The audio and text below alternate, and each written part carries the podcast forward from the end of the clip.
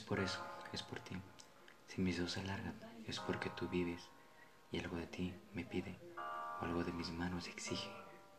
que acuda hacia el milagro. Por eso mis dedos te buscan en cada mapa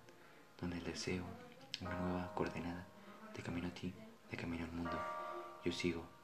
por esto y porque me gusta ver a mis pies volverse daltónicos y confundir tus ojos con mis verdes, tus semáforos abiertos como una fruta madura que estalla en nuestra boca con la pulpa del sexo buscando aire en el contacto de otra piel,